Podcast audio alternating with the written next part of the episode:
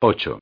Cuando tenía 14 años, John Angel, su madre y su hermanastra, Dewey, vivían con un herrero llamado Magleason en Broadfield, Indiana, en una casucha cerca de la carretera.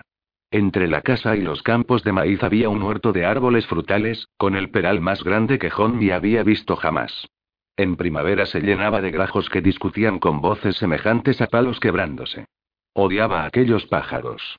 Detestaba las peleas y altercados, porque su madre y Max se pasaban el tiempo discutiendo, hasta que él le daba un bofetón para que se callase. Entonces Honmi no sabía lo que hacer. De niño no tuvo muchas oportunidades de jugar al béisbol porque trabajaba para el señor Garrett en el establo de alquiler de caballos, y para otros también, pero un par de veces, jugando, descubrió que tenía buenos reflejos, porque le bastaba ver la bola para golpearla, ya fuera rápida o curva, aunque carecía de fuerza para mandarla muy lejos, porque era pequeño para su edad. Hubo gente que se fijó en él, sin embargo, y lo observaban de aquel modo extraño con que más adelante lo mirarían cuando disparaba con el colt haciendo saltar una lata, derribando botellas de la barra de una cerca, o cazando pavos silvestres desde un escondrijo. Había nacido con ello, era un don de Dios. En aquel año tuvo durante un tiempo un cachorro mediano de garra ancha llamado Chiqui porque era poquita cosa, igual que él. Chiqui se ponía en cuclillas a sus pies, temblando, hasta que Honmi derribaba un grajo, y entonces el perrillo se lanzaba a atrapar al pájaro muerto antes de que tocara el suelo, y con la cabeza alta como un verdadero perro de caza, con un ala sobresaliendo por un lado y una pata por el otro volvía trotando para depositarlo a sus pies. Una vez Chiqui volvió con un petirrojo en vez de con un grajo. Hondi no tenía ojo suficiente para distinguir entre el follaje un grajo de un petirrojo a 30 metros, así que dejó el tirachinas. Se limitó a lanzar una piedra al árbol lleno de pájaros, lo que la mayoría de las veces hacía que toda la bandada saliera volando. Antes de que Chiqui llegara a crecer del todo, Magleason lo mató a patadas por haberse cagado en el porche. Su madre le dijo que no debía culpar a Matt, que había sido el alcohol. Lo siguiente fue cuando Dewey le dijo que Matt había ido a su cuarto por la noche y trató de violarla. Él dijo a su madre que por ahí no pasaba. Nunca en la vida podría soportar aquella maldad, aquella cruel atrocidad. Su madre estaba sentada frente a él a la mesa de pino, blanca de tanto restregarla, con la luz del sol entrando a raudales por la ventana. Una mujer flaca, de ojos enrojecidos, con sus encantos ya marchitos y un moretón en la mejilla donde Matt la había golpeado. Ay, Honey, no armes un escándalo, por favor, le dijo. Solo es cuando le sienta mal la bebida. Ha matado a Chiqui a patadas y a ti te pega, y ahora intenta violar a Dewey, que solo tiene 12 años.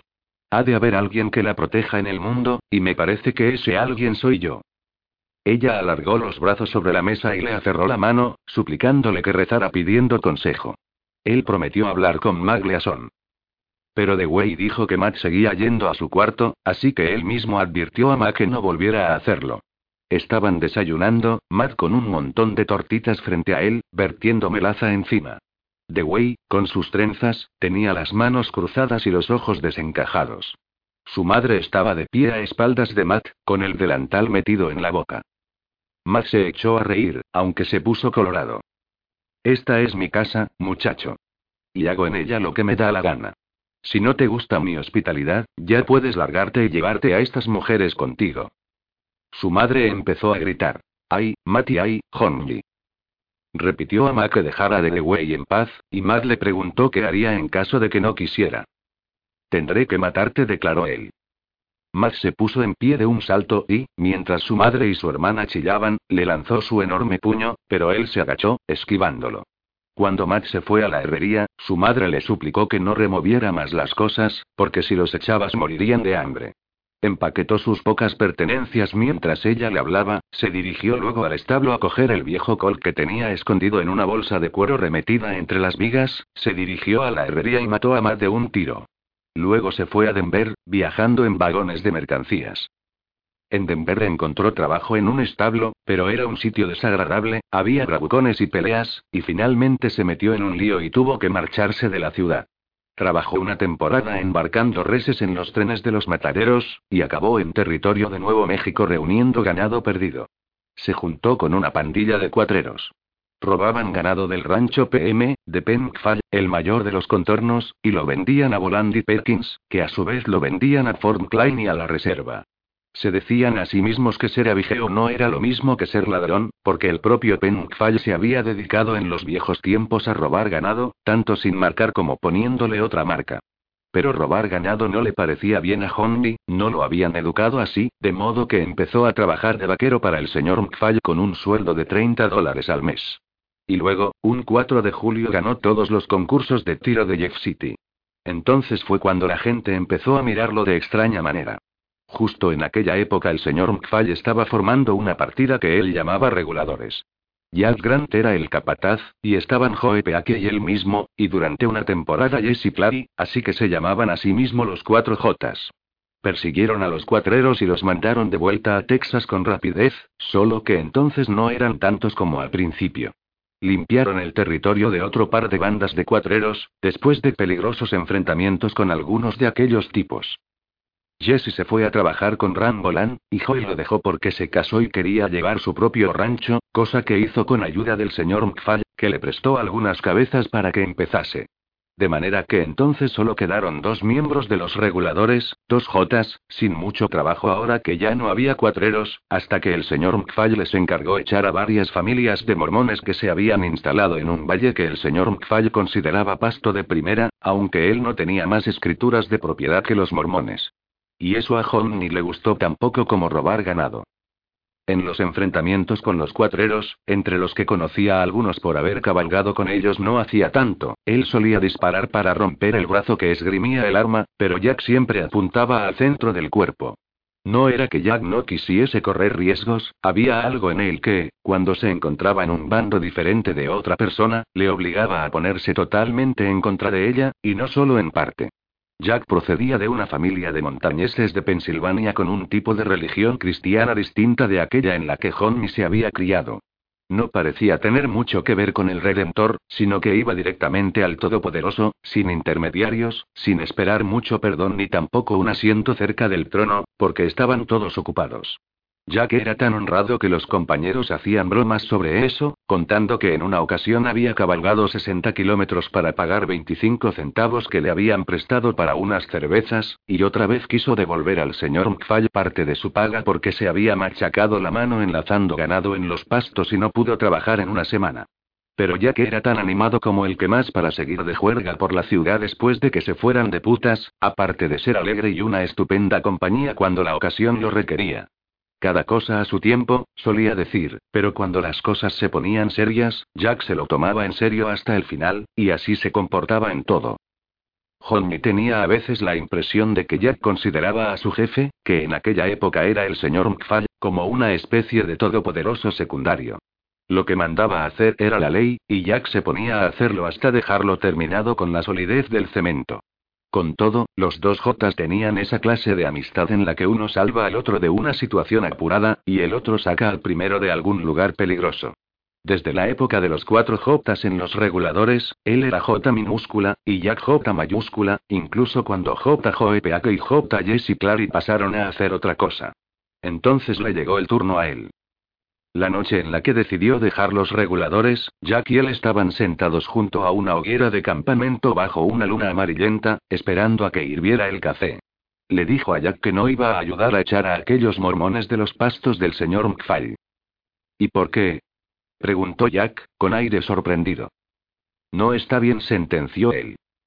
Es nuestro trabajo, repuso Jack. De todos modos, ya se van. He hablado con el individuo de la perilla. Le has convencido de que se marchen. Es mejor que armar follón, J minúscula. Jack se inclinó hacia adelante para coger la cafetera, siseando al quemarse los dedos. Sirvió el café hirviendo en dos tazas. ¿Qué ibas a hacer? ¿Decirle al viejo Mac que te negabas a hacer el trabajo por el que te ha pagado espléndidamente? Bueno, pues que no me pague por hacer lo que no está bien, porque entonces no lo hago. Y el próximo encargo será echar a esos mexicanos de los prados que bordean Joe Creek. Jack suspiró, asintiendo con la cabeza, y a su prudente modo dijo. Sí, creo que ese será el siguiente trabajo. Esa gente es amiga nuestra. Hemos consumido su comida. Hemos ido a los bailes de las placitas, donde nos han permitido bailar con sus hijas. Nos han tratado como si fuéramos de la familia. Sí, eso va a ser duro, observó Jack, incómodo. Estamos trabajando para un hombre que cree que puede expulsar de aquí a gente que lleva en el territorio mucho más tiempo que él. De unas tierras en las que se asentaron sus padres, quizás sus abuelos. Esa gente tiene más derecho que él a estar aquí. Bueno, es que son mexicanos, ya me entiendes, dijo Jack aún sintiéndose incómodo, aunque Honby sabía que Jack no odiaba a los charros, como Jesse Clary. En tiempos todo esto era mexicano. Y no había más que cactus, bandidos y apaches asesinos, sin ningún control de nada. Ahora es estadounidense, y se encuentra en una etapa intermedia entre los cactus y la civilización, pero entonces solo estaba el viejo Mac para mantener el orden en esta parte del sur. Yo veo que en Arioso hay bastante orden, y lo administran mexicanos. Bueno, a lo mejor es que el orden significa que todo el mundo se vaya de los pastos menos tú.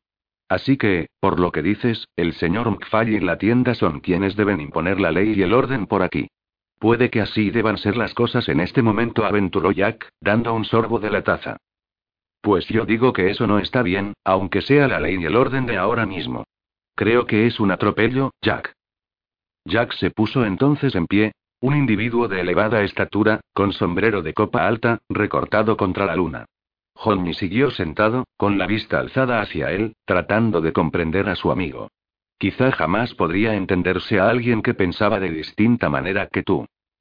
Te enfrentas a las cosas incluso antes de que hayan sucedido, Johnny le reprochó Jack con voz queda. Antes y después tenemos lo que está bien y lo que está mal.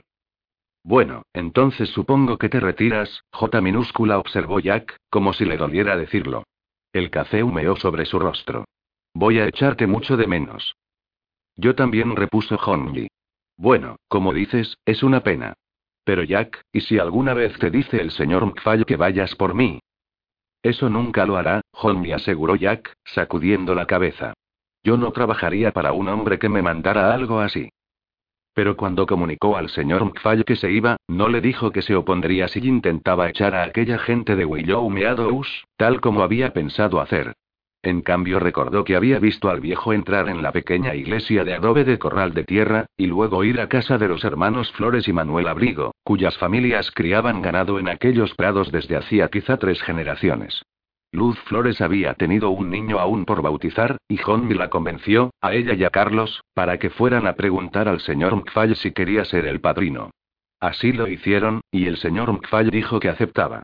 Después de la ceremonia hubo una barbacoa a la orilla del río, y el señor McFall también asistió, llegando a caballo en compañía de Jack, dos hombres tan altos que a Johnny le dio tortícolis con solo mirarlos. Buen trabajo, le dijo Jack, que era el mayor elogio que cabría esperar de él.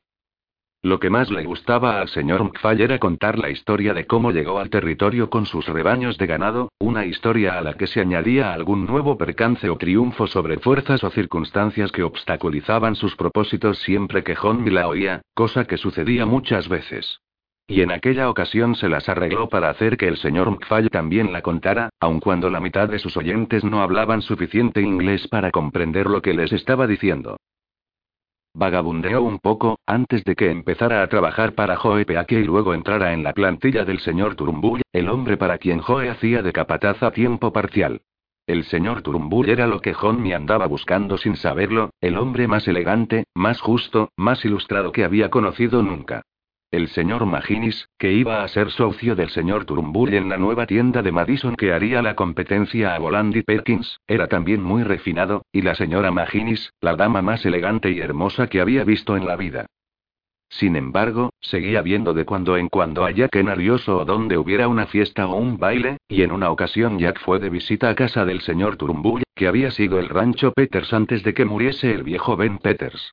Era una casa confortable, con los muebles y accesorios del señor Turumbull, tres habitaciones con montones de libros que llegaron en una carreta desde Inglaterra.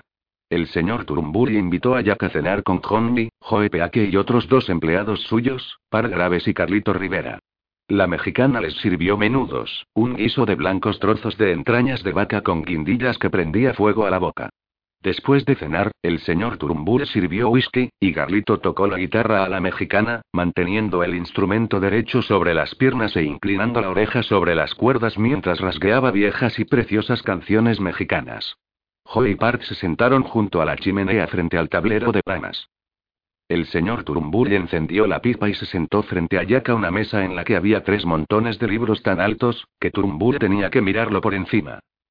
Todos los que conozco en esta parte del territorio están con usted, le dijo Jack con una de aquellas largas y directas miradas que ponían nerviosas a ciertas personas.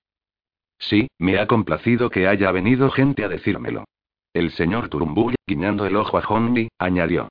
No obstante, es un gran alivio tener de mi lado al mejor tirador del condado.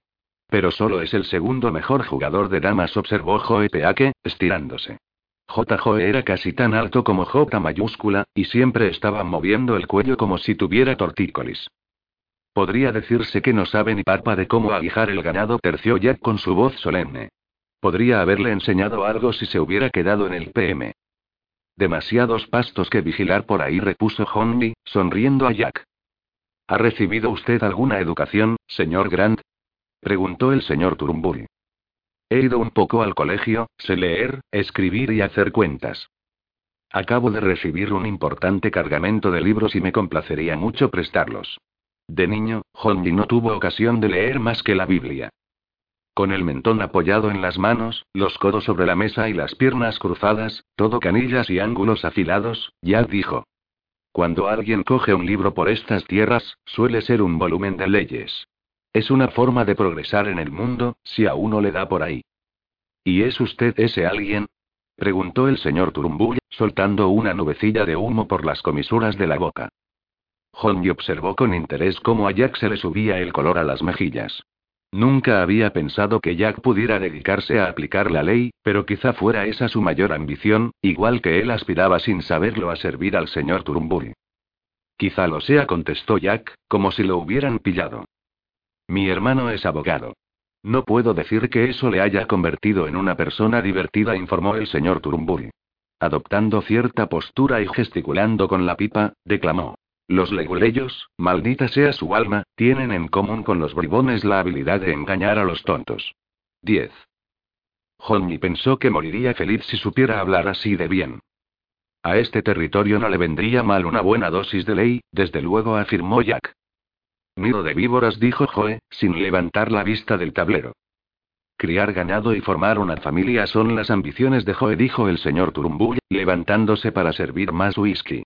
Y según veo la suya es la ley, señor Grant. La de Carlito es ser músico de concierto, y la de Par, convertirse en un glotón de categoría internacional. ¿Y la tuya, Honey, el galán del baile? Chicas guapas que suspiren por mí, y si son ricas y famosas mejor. Todos rieron, lanzándole una mirada. Sí que se te dan bien las chicas, Honbia. Dijo Pard. Que todas vuestras ambiciones se vean colmadas. Deseó el señor Turumbull, alzando el vaso de whisky y riendo con aquella risa que hacía difícil no acompañarlo. Y también por el establecimiento de Madison, que vaya estupendamente. Brindó Honji. La mexicana trajo de postre una fuente de pequeños y dulces tamales, pasta de harina de maíz hervida con solo un rastro de jugo de carne en el centro, envuelta en húmeda farfolla. Al verlos, al señor Turumbure le faltó gruñir mientras se frotaba las manos. Le encantaba la comida mexicana. Los tamales se acabaron en un abrir y cerrar de ojos, y Honmi oyó que el señor Turumbure decía a Jack que podía ayudarlo si le interesaba estudiar leyes, y Frank Maginis también se alegraría de echarle una mano. Entonces John vio que pasaba una sombra por el rostro de Jack, porque el señor Maginis no le caía bien. Más de unos cuantos sentían aversión hacia el señor Maginis, un hombre con la fanfarronería de quien cree tener siempre razón, y sin la mínima capacidad de atisbar en su interior y encontrar allí algo de lo que reírse. El señor Maginis tenía pretensiones de superioridad moral, pero en opinión de Honby, no era mala persona. Vaya, señor Turumbur, repuso Jack, poniéndose en pie, es muy amable de su parte, desde luego, pero estoy seguro de que no podré leerme todos esos libros. Pero díganos si tiene algún problema. Enseguida nos pondremos unos cuantos a su disposición. Había observado que Jack nunca decía de qué lado estaba en aquel lío de la tienda, y ahora se sintió más tranquilo. Le preocupaba que Jack acabara equivocándose de bando por pura testarudez. Salude de mi parte a Penkfile dijo el señor Turumbull, acompañando a Jack Grant a la puerta. Aquella noche el señor Turumbull y Joe se acostaron dentro, y Par, Carlito y él desenrollaron el petate bajo las estrellas, charlando, adormeciéndose y despertándose al sonido de voces apagadas. Pensó que nunca había estado tan contento como aquella noche, justo antes de que empezara todo. Reuniendo reses extraviadas para Penkfall, Holmes había encontrado aquel lugar, al suroeste de Arioso y justo al sur de Corral de Tierra. Una amplia brecha debierta en el desierto, invisible a menos que uno se topara con ella, una red de desfiladeros que se extendía de derecha e izquierda trazada por la erosión, como si un poderoso río hubiera pasado entre ellos para luego hundirse directamente en la tierra. Ahora solo era un arroyo perezoso, que se animaba a medida que cabalgaba siguiendo su curso, más allá de la embocadura de los desfiladeros, que parecían todos iguales. No sabía por qué había decidido entrar en aquel en particular, pero lo había hecho. Se iba alargando cada vez más, con las paredes elevándose en altos acantilados surcados de capas horizontales blancas, ocres y del color del óxido. Algunas se habían desmoronado, amontonándose y formando grutas, que al cabo de poco cambiaban de aspecto. Eran umbrales que enmarcaban negras sombras, unos sobre otros, en hileras, a veces hasta de cinco plantas, con amplias terrazas conectadas por escaleras de mano hechas con ramas peladas. Cuando el desfiladero se ensanchó, vio muros de adobe, alisados por el tiempo, que no contenían nada, y, más allá, una pradera cubierta de hierba con un apretado bosquecillo de sauces que seguía el curso del río. Cuando exploró las cuevas, las encontró tan limpias como si las hubieran barrido la semana anterior. Subió por las frágiles y viejas escaleras, atadas con astillas y tiras de cuero pulverizado, dividido entre la excitación y el temor, como si una turba de indios salvajes, o fantasmas, fueran a gritarle en cualquier momento. En todo el lugar reinaba un silencio que daba miedo hasta que, sentado en uno de los muros bajos, calculando el arco del sol sobre las paredes del desfiladero, empezó a apreciarlo. Era un silencio más allá del silencio, en el cual no se oía el río, ni el soplo del viento, en el que cualquier ruido parecía una ofensa por la que acaso debía pedirse perdón. Se sorprendió andando de puntillas sobre el duro terreno rojizo para que la suela de las botas no rechinara sobre los guijarros. Hacía dos años que lo visitaba una y otra vez, y nunca veía señales de que alguien más hubiera estado allí. Pensar que era el único que conocía aquel lugar le producía una extraña sensación. Sabía que había sitios así desperdigados por todo el territorio desértico, ruinas los llamaban los mexicanos, construidos, o mejor dicho, vaciados, por un pueblo desaparecido tiempo atrás llamado los antiguos, que no habían sido apaches, ni pimas ni siquiera pueblos. Había encontrado una ruina que era toda para él. Nunca habló a ella hasta que un día llegó allí al señor Turumbull, porque sabía que aquel lugar despertaría los mismos sentimientos en su jefe. Cabalgaron a lo largo de las paredes estratificadas, con el señor Turumbur contemplándolas bajo su sombrero inglés de ala plana, como el de un agrimensor, la pipa entre los dientes. ¡Qué desfiladeros tan impresionantes, Honji! Espere y verá, dijo él. Pronto empezaron a aparecer las cuevas, primero unas cuantas, luego las hileras de cuadrados huecos de sombra, y las escaleras apoyadas para subir de una terraza a otra, con maleza y árboles sobresaliendo por los bordes. ¿Qué es este lugar al que me has traído, Honey? preguntó el señor Turumbur con voz queda. Son ruinas, contestó él. De hace mucho tiempo, de unos indios llamados antiguos. Debían de ser muy numerosos. Y solo lo conoces tú. Y usted también, ahora. El señor Turumbur bajó de su alto alazán y siguió a pie con la mirada en alto, llevando al caballo de la brida. Se detuvo a observar unas puertas a nivel del suelo. Esa es la que yo llamo la oficina de correos, dijo Honji. ¿Ve que tiene una ventanilla como para pasar las cartas? ¿Qué descubrimiento tan maravilloso has hecho? observó el señor Turumburi. Ataron los caballos y exploraron, subiendo por las escaleras. Había estado nervioso por si el señor Turumbur se ponía a gritar para oír el eco por el desfiladero, pero su jefe se mostró solemne y respetuoso, cosa que debía haber sabido. Todos los cubículos estaban barridos y tan limpios como cabía desear, pero en una estancia grande y redonda el señor Turumbur restregó el pie sobre un montón de polvo y desenterró unos trozos de cerámica, delgadas láminas de color tostado con partes de animales toscamente pintados. Esta debía de ser una sala de reuniones, sugirió el señor Turumbur. Imagínatela llena de gente. El jefe está explicando que tienen que marcharse de aquí. Ya no hay agua, o hace años que fallan las cosechas, o que los acechan terribles enemigos como los apaches. Porque debió pasar algo así, Honji. Tenía una despaciosa forma de hablar, como si pensara bien las cosas antes de decirlas. Lo sé, contestó él, porque también había llegado a la misma conclusión.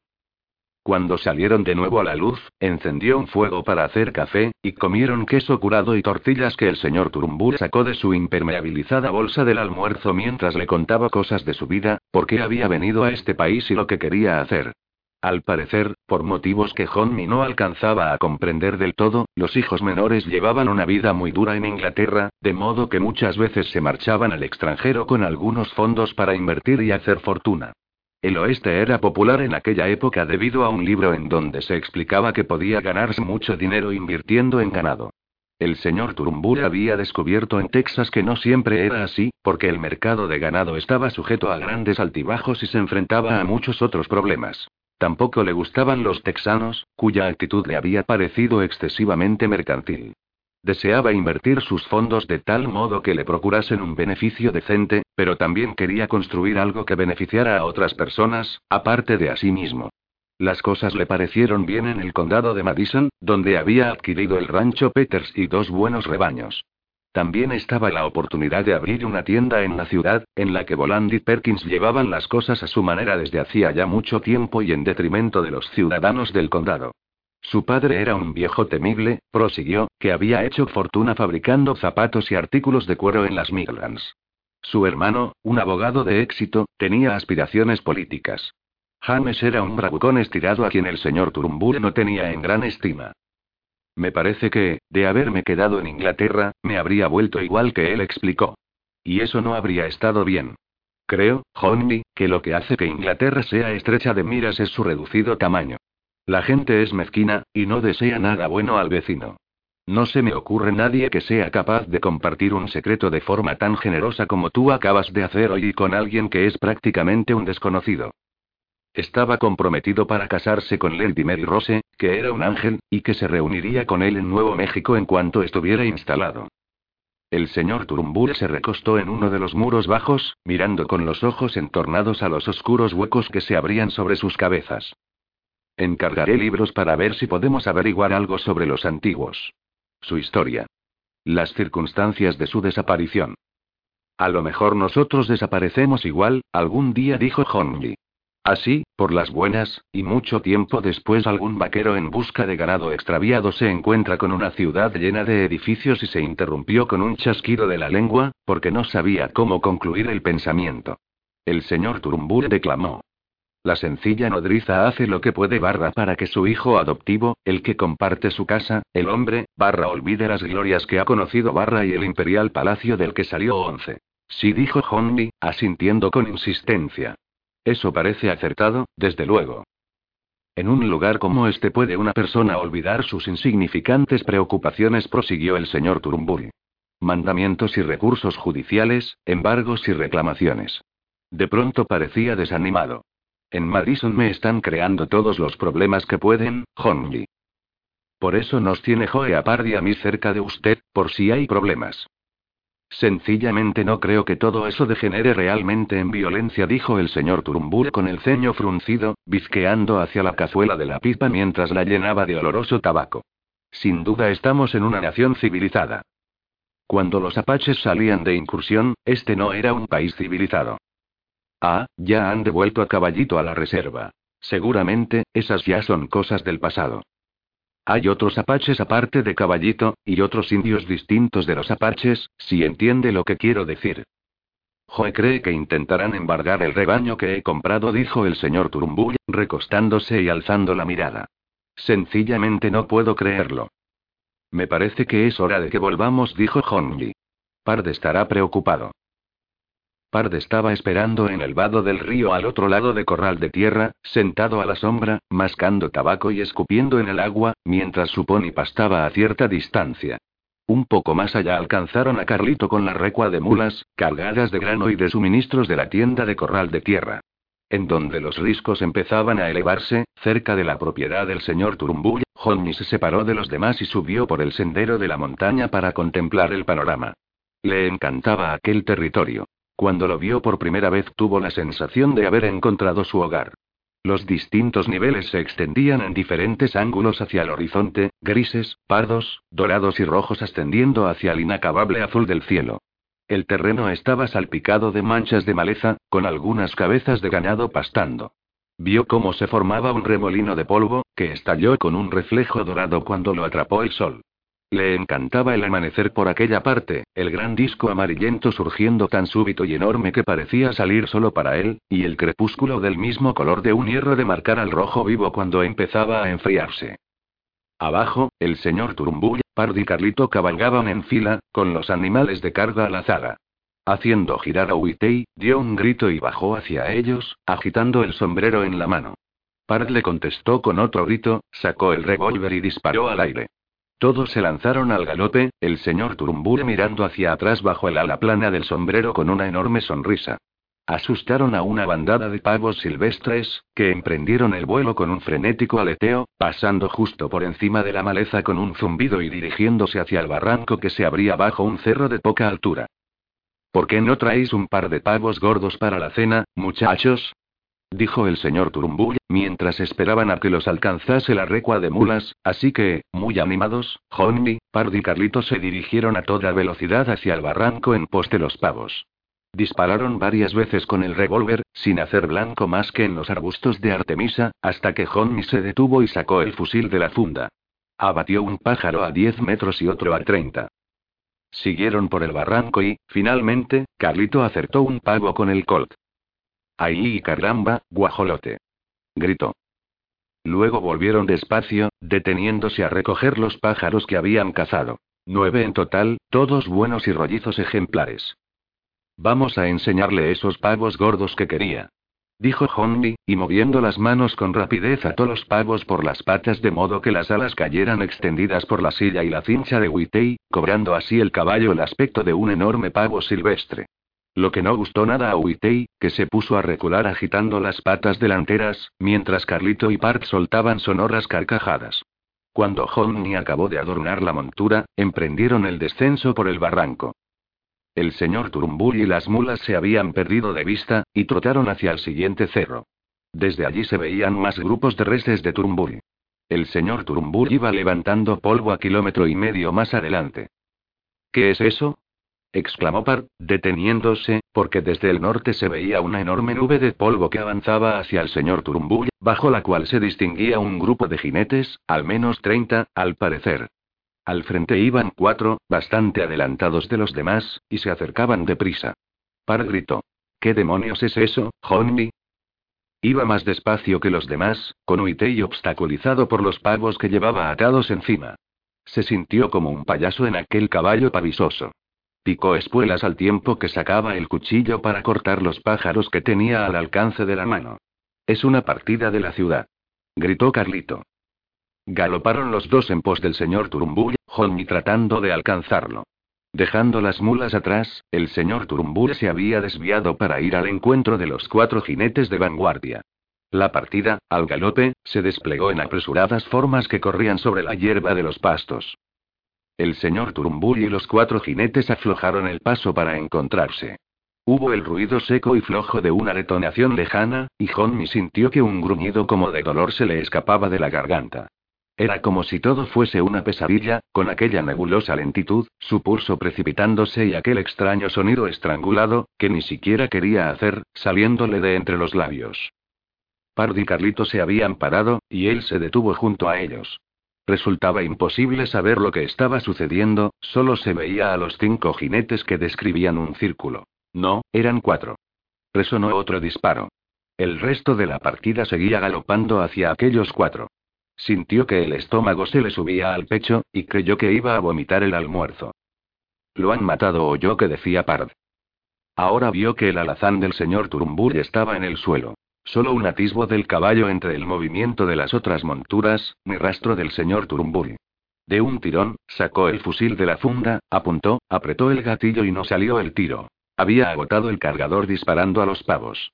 Hubo un angustioso y continuado silbido de balas que les pasaban por encima, seguido de las detonaciones. El cuerpo principal de jinetes se dirigía derecho hacia ellos. Por fin se le pasó por la cabeza que quienes habían matado al señor Turumbur eran esbirros de la tienda. Tenemos que largarnos de aquí, Honji. Gritó Par, y los tres dieron media vuelta a los caballos y salieron a toda velocidad de los pastos, con más plomo volando sobre sus cabezas agachadas. Jadeaba, le sangraba la nariz, tenía espasmos en el estómago. Los cascos resonaban sobre el duro terreno. El viento doblaba contra la copa el ala del sombrero de par, que proyectaba la barbilla hacia adelante como si quisiera ir más rápido que su montura. Su trabajo consistía en estar junto al señor Turumbur precisamente por si ocurría algo así, pero ellos estaban entretenidos cazando pavos. Retozando como niños con los pájaros. Había sido culpa suya. Se detuvieron en el siguiente altozano. La partida había dejado de perseguirlos y ahora daba vueltas en torno al sitio en donde el señor Turumbur había desaparecido. Park se colocó el fusil y apuntó alto, pero Hongi lo bajó de un manotazo para impedir tal estupidez. Ya habían hecho demasiadas tonterías. Sabía que no había nada que hacer. Bajo el vacío de su cabeza, había una conciencia como una enorme máquina que echara a andar, una locomotora resoplando con una pesada y lenta aceleración, ignorante aún de la dirección que debía tomar. ¿Qué hacemos, Juanito? preguntó Carlito. Observar contestó una extraña y grave voz, que era la suya. Averiguar quién es quién. Malditos maricones asesinos y dijo Par, dejando de pasarse la manga de la camisa por los ojos. Ahora todo el grupo se movía en la misma dirección, volviendo al norte, hacia Madison. Uno de los caballos iba sin jinete, pero algo que podía ser el cuerpo del señor Turumbur colgaba atravesado en la silla, aunque era imposible distinguirlo desde tan lejos, ni siquiera alguien con una vista tan buena como la suya. Cabalgaron los tres durante un tiempo tras la partida. Pasaron frente a los animales de carga, que pastaban en la hierba. Por dos veces oyeron disparos, pero las balas se quedaron muy cortas. Preguntó a Part si había reconocido a alguien. A Clay Mortenson dijo Part entre dientes. Él también había creído verlo entre los cuatro de delante, uno con sombrero negro, la clase de hombre que Voland y los suyos contratarían para hacer el trabajo sucio. Entonces ya me imagino a otros, dijo Carlito. No es difícil, aseguró Pard. Llegaron a donde habían visto por última vez al señor Turumburi. El alazán estaba muerto, de un tiro en la cabeza, sin silla ni arreos. Carlito desmontó para examinar el terreno, inclinándose como un explorador apache. Cogió una piedra del tamaño de un paquete de café con sangre, sesos y cabellos pegados. Carlito se incorporó, alzando la piedra y enseñándosela. ¿Por qué tenían que aplastarle la cabeza? Gimió Pard. Ya lo habían matado de un tiro. Honey desmontó a su vez. Llevando a Uitei de las riendas, reconoció el terreno lleno de huellas de cascos. Se agachó y recogió un revólver bajo la rodilla del caballo muerto. Olió la boca del cañón. Es del señor Turumbur, dijo Pard. No lo han disparado, informó, guardándoselo entre el cinturón. Malditos maricones asesinos, repitió Pard. Aún había dos pavos colgando de la silla. Johnny cortó la cuerda, dejándolos caer, mientras Pard y Carlito lo observaban con la misma expresión en la cara. ¿Qué hacemos ahora, Juanito? preguntó Carlito. Vamos a ver a Joe. Traed los animales de carga, ¿queréis? Joe se va a poner como un lobo rabioso, dijo Pard. El pequeño rancho de Joe que estaba junto al del señor Turumburi. Su casa era un viejo refugio de vaqueros arreglada, con las junturas entre los troncos rellenas de barro y encalada por dentro, muy limpia y cuidada. Le habían añadido cobertizos por tres lados, con puertas entre ellos. Cocina, dormitorio y un cuarto para el niño, Chukie, que era la luz de los ojos de su madre y la vida entera de su padre. Joe estaba en pie en el centro de la habitación principal, con los brazos cruzados muy arriba del pecho y la mirada perdida, como si lo hubieran noqueado pero aún no se hubiera derrumbado. Luego estiró el cuello y miró a Johnny con expresión iracunda. ¿Dónde estabais vosotros? En un barranco, cazando pavos para la cena. Maldito seáis, dijo Joe, sin rabia. Fue el señor Turumbur quien nos mandó cazarlos, Joe explicó Pard. Joe se quedó mirándolo. Cuando volvimos ya estaban liados con él, dijo Carlito, sombrero en mano. Fanny que apareció junto a la puerta de entrada, con su delantal de flores. Desde su habitación, Chucky llamó. K. K.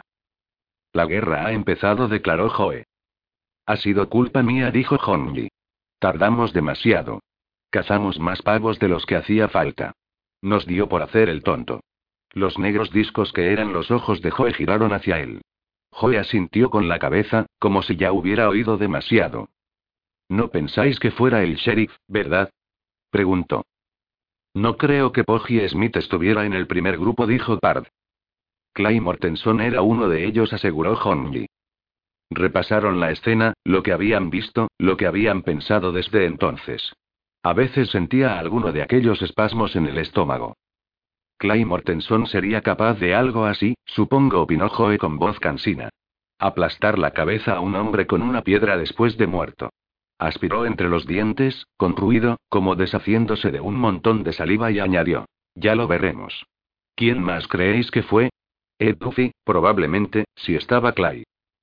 Puede ser, admitió Honji. Joe empezó a deambular por la habitación, frotándose los brazos como para que le circulara la sangre. Apartó la mano de su mujer cuando ella se la puso en el hombro.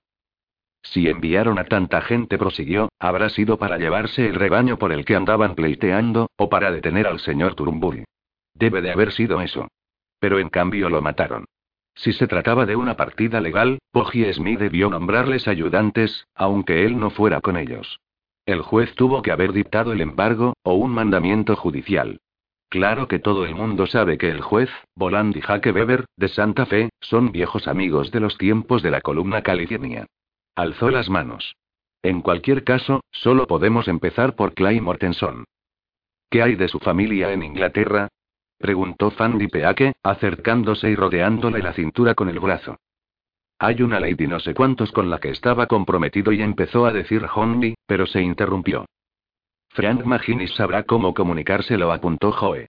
Se apartó nuevamente de su mujer, como si su contacto le confundiera. Será mejor que vayamos a ver a Frank. Deja que el señor Maginis se ocupe de todo, le sugirió Fanny Peake. Era una mujer grande, de anchas caderas y busto bajo, mejillas flojas y encendidas y una mirada temerosa en sus ojos parpadeantes. Al fin y al cabo, es abogado. Haz caso a Frank, Joe. Él dirá simplemente que con las armas no se arregla nada, repuso Joe con voz pastosa. Aunque han arreglado las cosas a más de uno, que nosotros sepamos.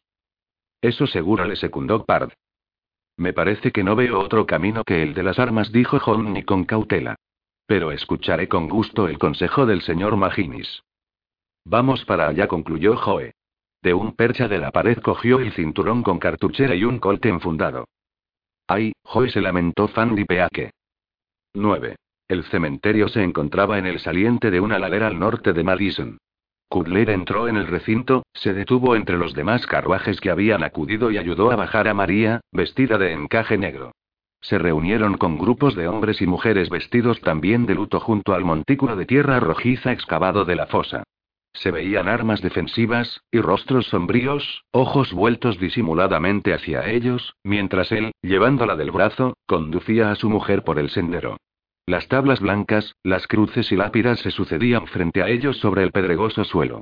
Kudler sentía en el brazo la presión de la mano de María. Lily estaba con Frank Maginis, una profusión de lustrosos cabellos bajo un sombrero negro de paja que rebasaba la cabeza desnuda de su marido. Un velo cubría su rostro, la ceñida chaqueta negra limpiamente remetida en la ajustada falda. Los ojos saltones de Frank escrutaban inquietos sobre la barba el rostro de los asistentes.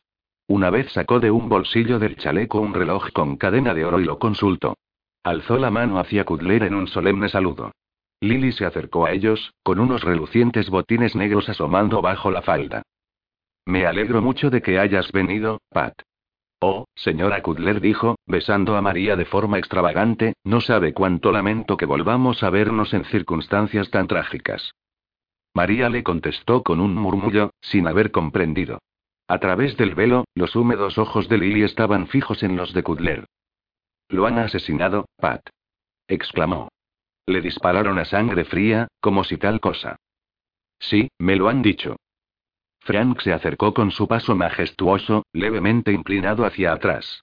Saludó a María besándole la mano y miró a Kudler con su sonrisa fruncida, la encarnada boca remetida bajo la barba, los ojos, extrañamente inhumanos, demasiado separados.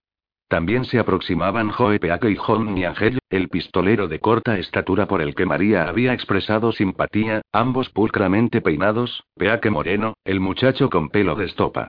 Llevaban revólveres enfundados, y Angel, además, un fusil cogido del cañón.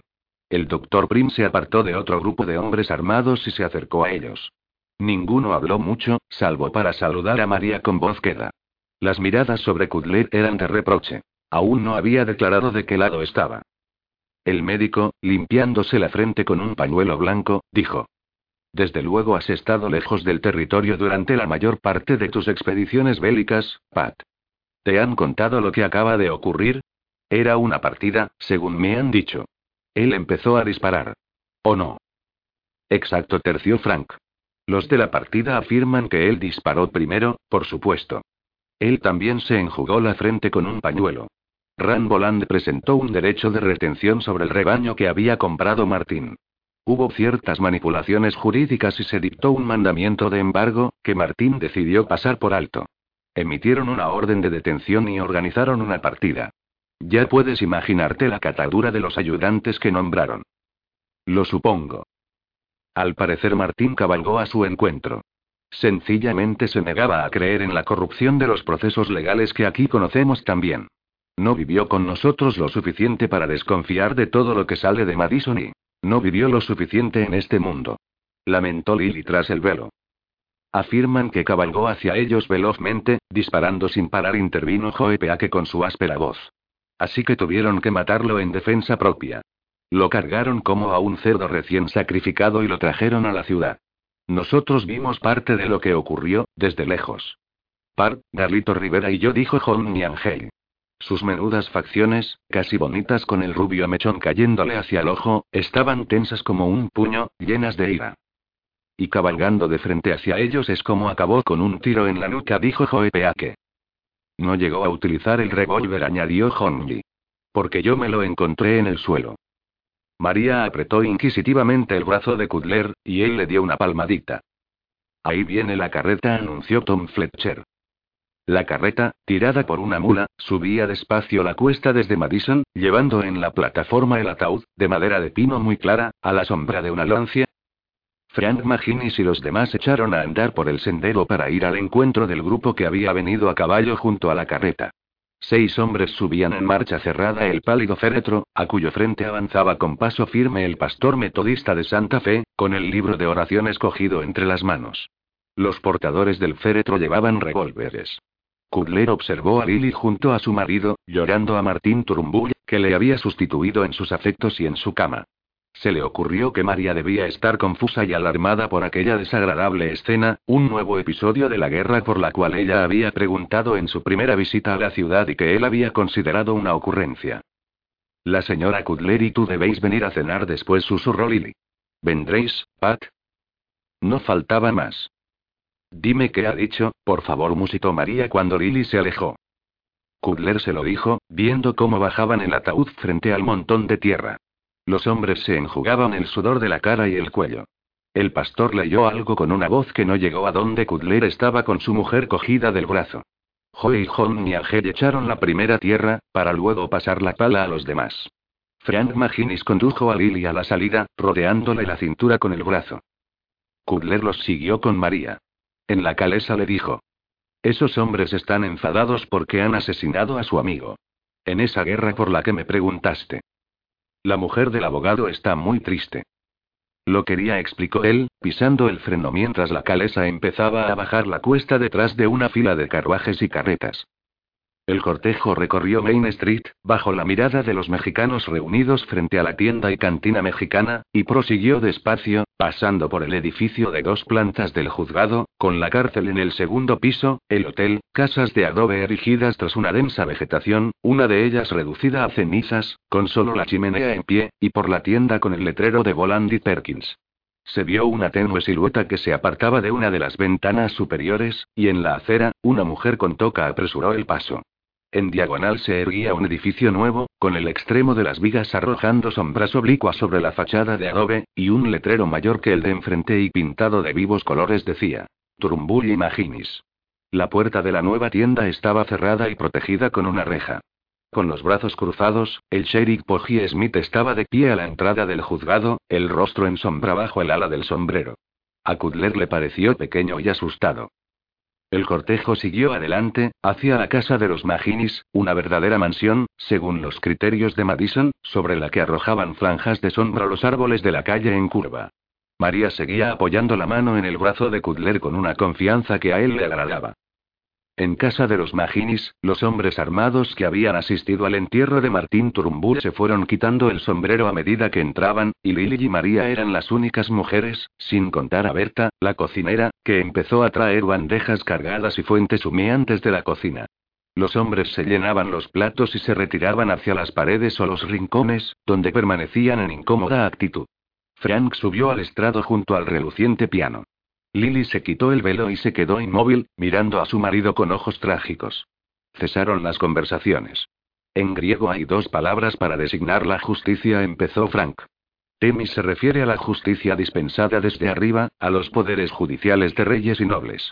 El poder de Temis se utilizaba mal con frecuencia, y a lo largo de los siglos la gente empezó a exigir leyes escritas, codificadas. Había conflicto entre los privilegios heredados de la nobleza y los hombres libres de baja cuna, que empezaron a exigir una justicia equitativa. La palabra que hace referencia a esa otra justicia es dique. La dique era la ley escrita, la ley para todos, el proceso de la ley, la administración de justicia. La proporción de vida, sería el sentido actual del término. Temis es la autoridad de la justicia. Dique, la igualdad. Los ojos de Bulldog, sobre las oscuras facciones de fuertes mandíbulas, centellearon por la habitación. Lo que tenemos en esta parte del territorio de Nuevo México es una especie de antigua nobleza, los colonos originales, los que vinieron aquí primero. Esos hombres han ascendido a puestos muy influyentes y se consideran detentadores de los antiguos derechos de la Artemis. Su poder se remonta a los días de la frontera, cuando los que eran lo bastante fuertes asumían el manto de la autoridad. Es lógico que quieran aferrarse a sus viejos privilegios y su poder. Pero esos hombres no reconocen, se niegan a reconocer que la frontera ha cambiado. La civilización ya está aquí. Las ciudades tienen sus estatutos. Hay gobiernos municipales. Nuestra nación es una democracia. Vi que se ha convertido en el orden de la justicia. Pero Jaque Weber sigue ejerciendo en Santa Fe su antigua Temis como fiscal de distrito de Estados Unidos, como jefe de la Asamblea Local del Partido Republicano y amigo íntimo del gobernador Dickey. Lo mismo hacen sus viejos camaradas en Madison. Barron Arthur, el juez de paz del condado, Neil McLennan, el fiscal. Y Randolph Boland. Kudler sintió una vez más en el brazo la inquisitiva presión, y de nuevo dio una palmadita en los dedos de María. No conocía a Jaque Weber, pero había jugado al póker con Neil McLennan y Barry Arthur, hombres agradables los dos, de amplio vientre, Neil calvo y con anteojos, Barry con una mata de pelo gris como un tejado de pizarra. Neil, coleccionista de chistes verdes. El juez, cazador y pescador. Ambos irradiando compañerismo, dispuestos a ayudar a un amigo necesitado, sin duda bondadosos con viudas y huérfanos, carentes de malas intenciones. Y sin embargo constituían el poder local, y su carácter agradable y buena disposición dependía de que las cosas marcharan exactamente como siempre lo habían hecho. Los había oído bromear con Rambolan, no de manejos ilegales ni conspiraciones, sino de cómo resolver algún problema molesto con una palabra de advertencia o un recordatorio de favores hechos o aún por hacer, y sobre todo los había visto disfrutar de las muestras de humana debilidad en otros. El único indicio de malevolencia que había percibido alguna vez era el violento desagrado que Rand sentía hacia Frank Maginis, pero nunca olvidaría al granjero, Cobb, dirigiéndose a la tienda con el sombrero en la mano, y sabía que la violencia no era sino el siguiente paso de los habituales métodos de persuasión de Rand. Temis prosiguió Frank recibe el apoyo, o al menos la justificación, de mucha gente, ya que suele ser más ordenada que las complejas exigencias de Dike. Sin embargo, los americanos libraron una guerra revolucionaria para traer la dique a Norteamérica. Esa guerra se ganó, pero hay que seguir librándola continuamente. Amigos, es evidente que hay que volver a combatir en el condado de Madison. Frank esperó en medio de un silencio de gran efecto, con aire de estar bastante complacido consigo mismo, pensó Kudler. Vio cómo lo miraba John y Angel, con aquella expresión arrobada de adoración hacia el héroe con la que una vez había mirado a Martín Turumburi. Frank respiró hinchando el pecho antes de proseguir. Los hombres que han empleado en Madison los métodos de Temis han logrado dar forma legal a un crimen por asesinato. No se trata de que Martín Turumbur fuera un amigo y socio querido de muchos de los que estamos aquí. Sino simplemente de que se ha cometido un crimen, Martín Turumbur había comprado, de buena fe, un rebaño de ganado. Ese rebaño fue rápidamente reclamado por otro, a mi entender de forma cínica. El juez Arthur emitió una orden de embargo. Cuando se presentó un recurso contra dicha orden, dictaron una orden de detención contra Martín Turumbull, y organizaron una partida a cuyos miembros se nombró ayudantes del sheriff. Muchos componentes de esa partida han declarado que Martín Turumbull abrió fuego contra ellos y que se limitaron a disparar en defensa propia. Solo hay tres testigos que lo desmienten. Nadie ha explicado el hecho de que Martín Turumbull recibiera un tiro en la nuca, ni de que encontraran su revólver en el suelo, que no había sido disparado. ¿Qué han de hacer, entonces, los hombres respetuosos de la ley para avanzar la causa de Dick en este asunto? inquirió Frank. Se cruzó de brazos, echó atrás la cabeza y, uno por uno, lanzó una mirada desafiante a todos los presentes. ¿Sí? Kudler se volvió a ver a un ranchero de pelo entrecano y barba gris de varios días, que había dado un paso al frente. La guerra, Frank. Ellos la han empezado. No creo que las guerras resuelvan nada salvo la cuestión de quién es más fuerte en un momento dado, repuso Frank. La guerra revolucionaria que has mencionado antes sí las resolvió, apostilló Lily con su nítida voz. A Martín lo mataron en el condado de Jefferson, no en Madison, puntualizó el doctor Prim, con los pulgares colgando de los bolsillos del chaleco. Sí convino Frank, asintiendo con la cabeza. Una medida a nuestro alcance es pedir al sheriff Timmons, del condado de Jefferson, que forme un grupo para detener al menos a cuatro miembros de la partida criminal del condado de Madison. Sabemos quiénes son los cuatro asesinos materiales. Clay Mortenson, Ed Duffy, Cory el Bush y Bert Fear se numeró John y Angel desde la pared en la que estaba apoyado con las piernas cruzadas. ¿Qué hay de Poggy Smith? preguntó otro, alzando la voz. El sheriff no iba con ellos. Se quedó atrás con algunos otros. Yo digo que alguien tiene que ocuparse de Poggy Smith, Neil McLennan y Barry Arthur. Y de Ramboland. Yo también lo digo. exclamó Lily. ¿Se escucha aquí a las mujeres, Frank? Por supuesto que sí, cariño. Contestó Frank, ruborizándose. Entonces digo que para quitar de en medio a una serpiente de cascabel no basta con arrancarle el colmillo que contiene el veneno. Kudler sintió de nuevo la presión en el brazo. Es muy atrevida. Musitó María. Estirando el cuello como si tuviera tortícolis, Joe Peake avanzó para ponerse frente a Frank Maginis, que seguía en el estrado. Creo que si no nos limitamos a los cuatro que dispararon, nos meteremos en un lío, Frank opinó. Es difícil perseguir a los demás sin tener pruebas con Vino John y Angel. Frank paseó la mirada por el rostro de los asistentes con aquella pomposidad que Kudler encontraba irritante, como haciendo juicios olímpicos. Todos murmuraban en pequeños grupos, inclinándose unos hacia otros. Había un tintineo de cubiertos y porcelana. Kudler vio que John Miagel hablaba con Peake y Lily. La dueña de la casa, emocionada, estaba muy bella, con aquella tierna desnudez en su rostro que siempre había ofuscado su mirada. Ahora mantenía una mano posesiva sobre el brazo de Peake. Sé que la violencia solo conduce a más violencia, dijo Frank, pero había perdido gran parte de su auditorio, los hombres le lanzaban una mirada encendida y proseguían sus respectivas conversaciones. Alzó la voz y prosiguió. Durante toda mi vida he sentido amor por la ley. ¿Cómo podría mantenerlo si apruebo algo que esté en contravención con ella? Haremos que todo sea legal, Frank. Aseguró Peake.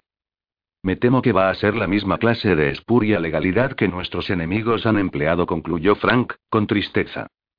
Momentos después, nuevamente en compañía de Billy, fue a hablar con Kudler.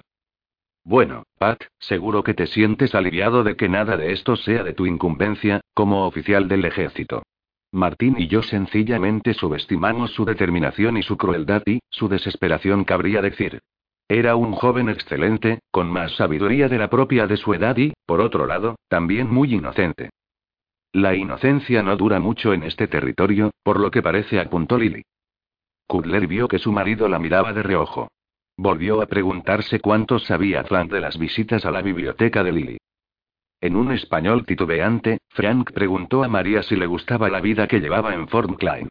Mucho, señor abogado, contestó María, inclinándose en una media reverencia. Por favor, Pat, di a tu mujer que la encuentro muy bella, dijo Lily. Y que eres un hombre muy afortunado. Lo miró a él, directamente, con preguntas en sus ojos que no se referirían a María, sino a él, que era suyo. Su boca se abrió en una sonrisa, con la rosada punta de la lengua tocando el labio superior. Preguntó dónde se habían conocido. En Guaymas, en un baile, cuando me rompió un huevo de confeti en la cabeza. Tradujo los cumplidos de Lilia María, que volvió a realizar su pequeña reverencia, pero con recelo. En asuntos femeninos, le parecía a Kudler mayor de 19 años. Se les acercó Ángel, sombrero en mano, y dijo a María. Buenos días, señora. Y a Kudler. Supongo que hoy no le puedo pedir que toque unas canciones al piano. Malos tiempos. ¿Podría hablar con usted un momento, señor Maginis? Se alejaron los dos. Ese me parece muy noble, dijo María. Kudler se lo tradujo a Lily, sonriendo al pensar que María era muy capaz de transmitir algo en inglés, aún sin saber hablarlo. Se lo ha tomado muy mal, observó Lily. Se culpa a sí mismo. Admiraba mucho a Martín. Por su parte se fijó en la postura de Lily, adoptada para que él la admirase. La alargada y sinuosa curva de su cuerpo, el abultamiento de la falda a partir de la cintura, la elevación de su busto. Todo el mundo lo quería y empezó a decir ella. Ha sido la interrumpió él, parafraseando a don Fernando una vida mezquina en la que no ha tenido cabida la tragedia. Lily giró bruscamente el rostro hacia él, abriendo mucho los ojos.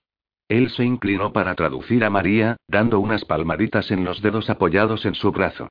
Era hora de que se marchase. En la calesa, volviendo al fuerte, se les echó la noche encima. Las montañas se desvanecían hasta resultar invisibles. Creo, dijo María, que la esposa del abogado no es una mujer virtuosa, Patricio. No, se ve, como diríamos, que la atraen mucho los hombres. El vaquero alto, y tú también, me he fijado. Él guardó silencio hasta que ella preguntó. ¿Has hecho el amor con ella? Sí. Con el rabillo del ojo vio cómo se le endurecía la mandíbula y se ceñía aún más la capa. Fue antes de conocerte, añadió él. Entonces, ¿también ha hecho el amor con don Martín, al que han asesinado? Creo que sí. ¿Y con el vaquero alto también? No lo sé. ¿Y qué ocurre con su marido que, según parece, la quiere mucho? Creo que las mujeres no le interesan en ese sentido. Ah, es maricón. Los vaqueros sí. Me parece que simplemente no le interesa eso. Se quedó pensándolo. Buscó su mano con una timidez que le produjo una mueca de felicidad. Ella murmuró algo que no entendió, en mal inglés. ¿Cómo dices? Ay, niño. Musitó. La abrazó sin palabras, mientras ella, embargada de emoción, se sorbía la nariz contra su cuello. Isabel dice que será niño, añadió. Eso agradará a don Fernando. A ti también, Patricio. A mí también. Mucho. Apretó a su mujer contra él en el asiento, sonriendo a las frías estrellas mientras la calesa seguía avanzando hacia Fort Klein. Había que informar inmediatamente a don Fernando del fructífero vientre de María, y ahora Isabel podía hacer punto con más sentido. Ben Miguel llevó a Kudler el mensaje de que Bunch quería verlo, así que montó a malcreado y se dirigió a la reserva de Bosque Alto. Bunch estaba acampado con una tienda Sible y en un altozano desde donde se veían las wikibs de su compañía de exploradores, de las que salía uno. El campamento de instrucción de exploradores se encontraba al otro lado de una colina, detrás de las principales rancherías Sierra Verdes. Los campos nahuaques estaban a varios kilómetros hacia el sur, más cerca del centro administrativo de la reserva. Mediante el Tratado de Pacificación, la reserva de Bosque Alto se había concedido a los nahuaques 15 años antes. Debido a su reputación de gente apacible, no parecía haber planes de trasladarlos a San Marcos o Fort Apache. Los nahuaques eran primos del pueblo de la Franja Colorada, y la presencia en bosque alto de los Sierra Verdes no había producido fricciones hasta el momento. Al parecer Caballito y Águila Joven, el jefe nahuaque, se ocupaban de mantener bien separados a los dos grupos salvo en los días de reparto de víveres. Bunch había reclutado 50 exploradores entre los Sierra Verdes, que recibían instrucción a la vista del resto de la tribu, conforme al plan del general Yeager de debilitar la autoridad de Caballito. Cuando acabaran la instrucción, no se trasladarían a Fort Klein, donde estaba acuartelada la patrulla de ollas de Kudler, sino que permanecerían en Bosque Alto como una especie de ancla flotante para el resto del pueblo de la Franja Colorada. Un joven mestizo de gruesas mejillas servía de intérprete a Bunch, que estaba contento del progreso que realizaban sus exploradores. Son estupendos declaró, como si aún no saliera de su asombro, mientras Kudler y él se sentaban en taburetes de campaña sobre la plataforma de tierra apisonada, frente a la Sibley. Bunch había servido una buena cantidad de whisky escocés en unos vasos no muy limpios. Apartó una mosca con la mano. Serán buenos soldados, tan buenos como mis crows. El sol colgaba sobre las montañas al oeste, y ya había salido la luna llena, una pálida oblea que se alzaba rápidamente. Te voy a decir una cosa, prosiguió Bunch, nunca se me había ocurrido disparar boca abajo desde un pony al trote, hasta que estos tíos me demostraron que era posible. Desde una silla en 12, además. Aunque es imposible hacer que traten bien a los caballos. Creo que durante un tiempo me llamaron Mantan follador de ponis o algo así. También me pusieron un mote a mí. Tenía que ver con una barba de la que sobresalía un puro. Anoche le daba vergüenza traducírmelo. Luego me dieron el título de Mantan Tata. Bebieron el whisky a pequeños sorbos, contemplando la caída del sol. Luna llena observó Bunch. Esta noche danzarán. ¿Quiénes? Los nahuaques. Bailarán toda la noche, los tambores son como para dar un ataque a cualquiera. Incluso aquí se les oye. Tengo una espía, mi exploradora secreta. Se entera de lo que pasa. Dice que están resucitando a los muertos. ¿Qué muertos? Mangas. Cochise. Victorio. Los grandes Nantan. Kudler emitió un silbido. He pensado que sería mejor que vinieras a echar una mirada antes de despertar al coronel. Bunch apartó de nuevo una mosca con un gesto. El agente Dipple no cree que valga la pena molestarse por nada, pero esos tambores me atacan los nervios. ¿Se muestran beligerantes al terminar de danzar? Los nahuaques, amantes de la paz. Bunch sacudió la cabeza, sentado en el taburete con las piernas estiradas. Pensé que cuando empezarán, podríamos ir tú y yo a echar un vistazo. El general debería saberlo. Quizá. Uno de tus ollas ha estado asistiendo, el que mandé con el mensaje. Ben Miguel estaba casado con una nahuaque y últimamente había pedido frecuentes permisos para visitarla en la reserva. Escucha. Dijo Bunch. Los tambores habían empezado a sonar, tan quedamente que parecían un zumbido de insectos. Bunch volvió a servir whisky. El tamborileo se hizo más fuerte una vez que Kudler lo identificó. Un tipo llamado Nakaido dijo Bunch. Hechicero. Gran poder. Mi espía dice que fue a la catequesis en Tucson y se entusiasmó ante la idea de la resurrección. Reza para que los nauaques puedan devolver a la vida a los grandes Nantan con sus danzas. Ahora dice que la presencia de Ojo Pálido lo hace muy difícil. Si el hombre blanco se marchara, sería factible. Kudler volvió a silbar. Vamos, dijo Bunch, poniéndose en pie y ajustándose el cinturón. Cuando lleguemos ya habrá caído la noche. Fueron un trecho a caballo, trabaron las monturas y siguieron a pie, con la pálida luna iluminando el sendero sombreado por los pinos. Junto a los tambores se oía el discordante chirrido de los violines apaches. A medida que el sendero bordeaba estrechos desfiladeros, ascendiendo junto al arroyo, los tambores, los violines y una especie de electrizante chis-chis se iban oyendo cada vez con más fuerza. Kudler seguía de buncha paso rápido bajo la luz de la luna. Frente a ellos destelló la roja luz de las hogueras. Vamos ahí arriba, dijo Bunch en voz baja.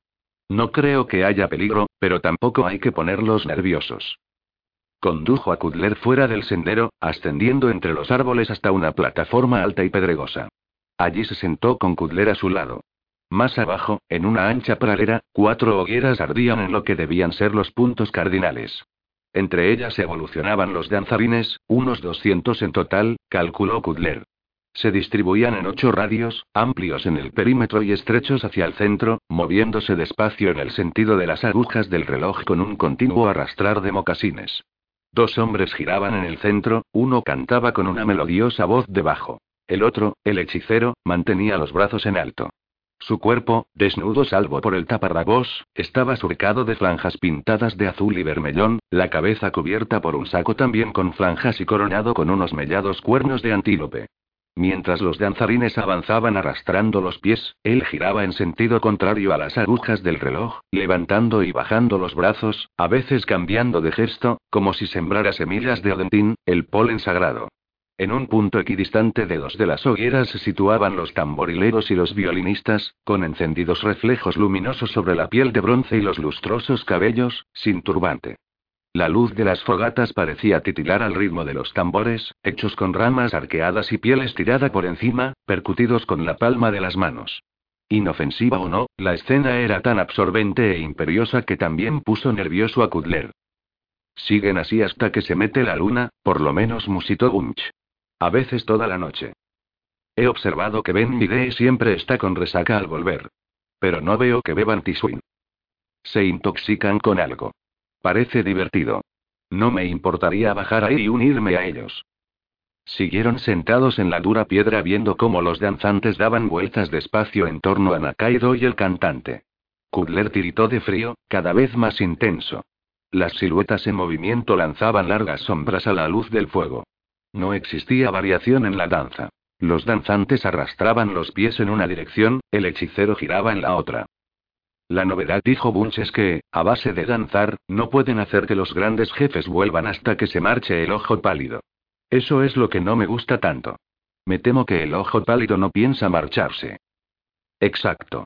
Ya que están en ello, podían danzar también para que vuelvan algunos de los nuestros. ¿Has visto bastante? Bajaron de nuevo al sendero, hacia los caballos, mientras el arrastrar de mocasines, el tamborileo disminuía a su espalda. ¿Cómo te sienta la vida de casado? preguntó Bunch mientras montaban. Mejor que la de antes. Nada como una mujer para animar a un hombre. Nada mejor. La tienda de Bunch estaba iluminada por un farol encendido en el interior, de modo que parecía una calabaza de Halloween. Oye, ¿puedes disculparme un par de minutos? Le pidió Bunch. Parece que ahí está mi exploradora secreta. Desmontó para mirar entre la abertura del toldo, murmuró algo y desapareció en el interior. Kudler vio su sombra recortada contra la luz, dos sombras, una mujer animando a un hombre. Deambuló por la tierra apisonada frente a la tienda. La pulsación de los tambores le erizaba los nervios. Bunch debería pensárselo bien antes de enredarse con una mujer apache. Normalmente, el hombre arriesgaba poco, pero si la mujer estaba casada corría peligro de que le cortaran la nariz, o si era soltera o viuda podría pasarse la vida sin encontrar un marido apache. Una de las siluetas salió de la tienda y desapareció en la noche. Bunch lo llamó. Dentro de la tienda, el capitán sirvió whisky en dos vasos y tendió uno a Kudler. Me mantiene al corriente de lo que pasa. Sus amplias facciones se tiñeron de rojo. ¿Verde? Exacto. Y le tengo mucho cariño, Pat. Se pasó los dedos por el pelo, desafiante.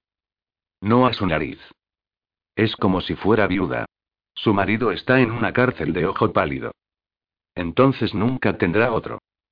Desde que te has casado te has vuelto un puñetero mojigato.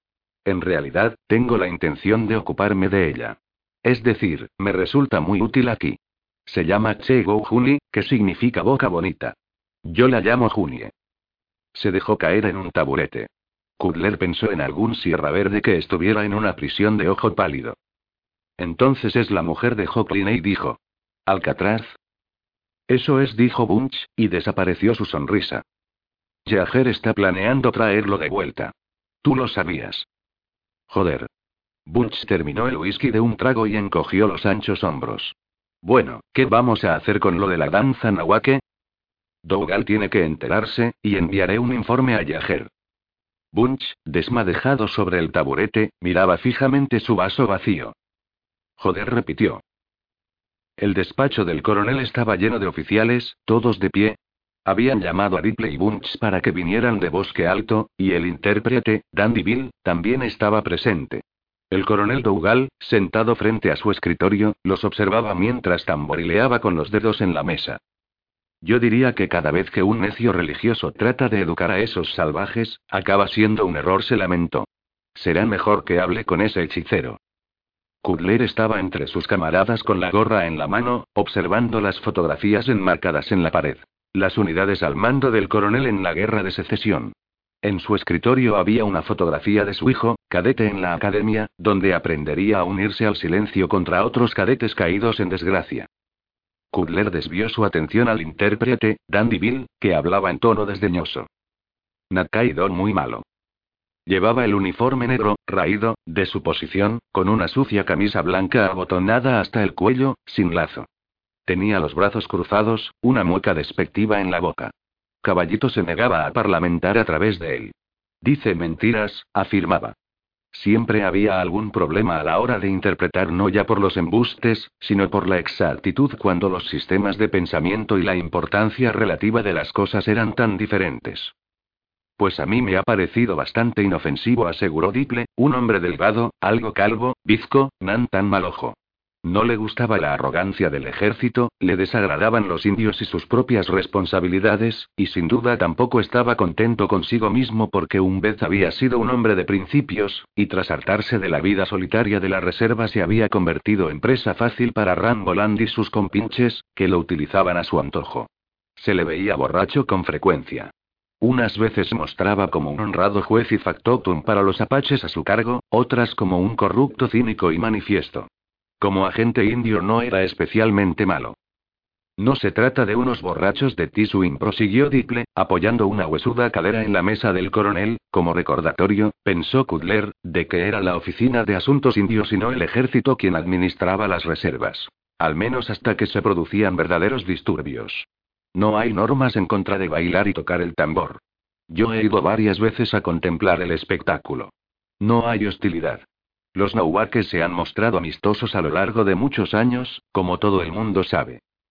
¿Tiene algo que ver caballito en todo eso?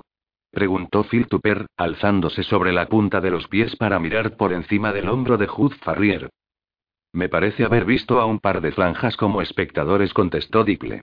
Aunque creo que no participa ninguno. Yo no he visto ninguno, confirmó Sam Bunch. Bueno, es algo bastante inocente, opinó Diple en tono displicente. Lo dudo. Gritó el comandante Simmons. Estaba de pie con las piernas separadas frente al coronel, al otro lado de la mesa. Si con sus danzas intentan expulsar al ojo pálido del territorio para que los grandes jefes puedan volver a la vida, no tardarán en tomar medidas para que el hombre blanco se vaya de aquí. Ah, marcharse de aquí. Musitó Farrier, y, frente al ceño fruncido del comandante de hierro, hubo risitas burlonas por lo bajo. Kudler sonrió, viendo cómo los dos jefes castrenses se fulminaban mutuamente con la mirada.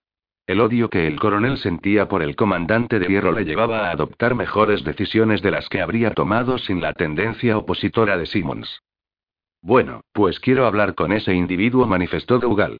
¿Cómo ha dicho que se llama, señor Diple? Nakaido. El soñador, así lo llaman. Muy malo. Definió Dandyville, volviendo a cruzarse de brazos. Quiero que venga aquí. Me ofrezco voluntario para traerlo, señor. Exclamó Pete Olin, pelirrojo, pecoso, combativo. Su mujer había ido a visitar a María, junto con Millie Tupper. Al menos la señora Kudler no estaba sometida al silencio como su marido. Kudler exploraba la gratitud como la lengua busca un diente perdido. Solo con pensar en ello se enfurecía. Por favor, permítame pedirle que venga a parlamentar para negociar, terció fríamente Diple, con el ojo visco titubeando. Estoy seguro de que acudirá. ¿Por qué no iba a hacerlo? Nunca se sabe con esos demonios, objetó el comandante. El coronel apretó las mandíbulas y se inclinó sobre su escritorio. ¿Qué opina, señor Kudler? Usted conoce a esa gente mejor que el resto de nosotros. Estoy de acuerdo con el señor Diple, señor. Muy bien, señor Diple, dijo el coronel. Lo dejo en sus manos. Eso es todo, caballeros. Los exploradores se reunieron a la sombra, en la esquina de la plaza de armas, dos de ellos sentados en el banco de madera, los demás en cuclillas, enfrente, y Nochte apoyado en la cerca. Kudler oía el vocerío. Se pusieron en pie cuando se acercó, no exactamente en posición de firmes, pero casi. Les devolvió el saludo, todos sonriendo a la vez. No ofrecían un aspecto muy reglamentario, con la camisa de caballería, altos mocasines apaches bajo largos taparrabos y pañuelos rojos atados en torno a la frente. Nochte llevaba su regalo, el sombrero de copa baja con cintas. Kudler llamó aparte a Nochte y Ben Yide, un muchacho flaco, de 1,60 de estatura, espesa cabellera negra, nariz ancha y facciones marcadas. Asintió firmemente con la cabeza cuando le preguntaron si había estado en Bosque Alto la noche anterior. Pregúntale si asistió a la danza de Nakaido. Ben Miguel lanzó una rápida mirada a Nochte al oír el nombre, evitando los ojos de Kudler. Nochte tradujo del español al apache, y Ben Miguel, cruzándose de brazos, afirmó de nuevo con la cabeza. Sí. Pregúntale si el soñador es un hombre bueno. Sí. Contestó Ben Miguel. Pregúntale si el soñador predica lo que es bueno para Ojo Pálido y el Inde juntos. Nochte se lo preguntó, pero Benmide no respondió, moviendo los brazos sobre el pecho y frunciendo ferozmente el ceño. ¿Qué te parece? preguntó Kudler. Creo que no es nada bueno, Nantan Tata. ¿Has oído predicar al soñador? Lo han educado en una catequesis. Nochte sacudió la cabeza con expresión desdeñosa. ¿Quién más ha oído predicar al soñador? Nochte llamó a Luki, y Kudler mandó retirarse a Ben Lucky trotó hacia ellos, un hombre rechoncho, de corta estatura y porte orgulloso, pecho amplio y piernas cómicamente arqueadas. Pregúntale lo que predica el soñador. Lucky rió tontamente ante la pregunta, pero se puso serio enseguida. Nochte y él deliberaron largamente. Dice tradujo Nochte que el soñador tiene mucho poder en sus sueños. Conoce los espíritus de ojo pálido, y sabe cómo los convocan después de muertos. Cree que los grandes Nantan también pueden volver. La danza bajo la luna llena da más poder y el sueño viene con mucha fuerza. A veces también lo da a los que danzan, y así crece el poder de la ceremonia. Según se cree, los grandes Nantan volverán a la vida en una noche de danza. Lucky asentía con una sonrisa mientras Notch te traducía al español. Pregúntale si es verdad que el soñador afirma que los grandes Nantan no podrán volver mientras Ojo Pálido esté aquí. Notch te pareció confuso, interrogó a Lucky, y contestó. No se lo ha oído decir al soñador, pero dicen que sí lo ha dicho. ¿Es una novedad, eso que dicen? Sí, nuevo. En el alojamiento N5 la felicidad duró lo que el anuncio del embarazo, para luego apagarse de pronto. Sé que algo ha ido mal, le dijo Rose Reilly. Espero no pecar de presuntuosa si lo considero asunto mío, Pat. Esa pobre niña y... Estaba sentado con ella en el salón, con flores en la mesa, visillos de encaje filtrando el sol que entraba por la ventana. A Bernie lo habían mandado a la enfermería, para atender a unos soldados enfermos. No sé qué puede haber pasado, repuso Kudler. Todo parecía ir bien. Es casi como si se hubiera desmoronado mentalmente. Sé que ha habido cartas de México, pero no admite que algo vaya mal. Lógicamente, su estado influye en sus emociones, continuó Rose, frunciendo delicadamente el ceño. No se me ha permitido conocer lo que le preocupa, pero es bien sabido que se producen alteraciones, tanto de actitud como físicas. Debe darse cuenta de que ya no es una niña. La vida puede parecerle muy diferente y se interrumpió. María, en efecto, le había dicho que Güero, su precioso caballo, había muerto. Él suponía que la información le habría producido un abrumador acceso de nostalgia por las golondrinas y su juventud. Pero sospechaba que también había recibido cartas de Pedro Carvajal. En su nueva desgracia María encontraba consuelo en la oración. En la repisa de la chimenea había instalado un altar a la Virgen, con un medallón de plata, un vela roja y un ramillete de flores. Me parece que es absolutamente desgraciada, dijo él. Mucho más que cuando llegó aquí. ¿Has intentado llegar al fondo de las cosas con ella, Pat? Le preguntó Rose, sus pulcras facciones, ya algo marchitas, preocupadas por él y encendidas de vergüenza. ¿Has pensado que puede estar preocupada por si no la quieres? La quiero, afirmó él, molesto porque no se atrevía a mirarla a los ojos. Sí, debo hacerlo. Tenía la impresión de que Isabel había estado varias veces a punto de confiarle algo, pero se había contenido por lealtad a su señora. Isabel se había suavizado considerablemente bajo las atenciones del cabo Brent. Era casi imposible tener doncellas de servicio en los puestos fronterizos, donde soldados solitarios las cortejaban desesperadamente. Ya casadas con soldados rasos, se convertían en lavanderas del campamento y ganaban más dinero que sus esposos. Las mujeres de oficiales que contrataban sirvientas del este siempre estipulaban que debían ser chicas feas, pero nunca lo eran tanto como para desanimar el cortejo. El perfil de bruja de Isabel se había dulcificado en presencia de los ojos azules y los hombros anchos de la ordenanza, y en ocasiones, cuando no había otra distracción, su coquetería hacía gracia a Kudler.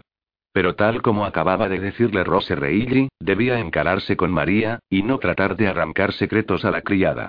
Su mujer y él estaban sentados a la mesa del comedor, uno frente a otro, María con los ojos bajos y las manos cruzadas.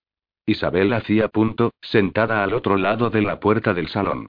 El cabo Brent entró de pronto con una cazuela de pavo. Nabos y zanahorias, con los saludos de la señora Reilly, teniente. Son de su huerto. Gracias, Brent. La limpia raya blanca en el pelo de María le conmovía por su vulnerabilidad. Ella alzó la mirada para encontrarse con la de él, el contorno de sus ojos acentuado por un negro sombreado, pero nublados también por su infelicidad. A su trágica manera era hermosa, mientras que la impía y picara niña del huevo de confeti había sido simplemente bonita. La niña enfurruñada, loca por los bailes, mimada por un abuelo que la adoraba. Pero algo iba mal, aparte de los caprichos de su estado.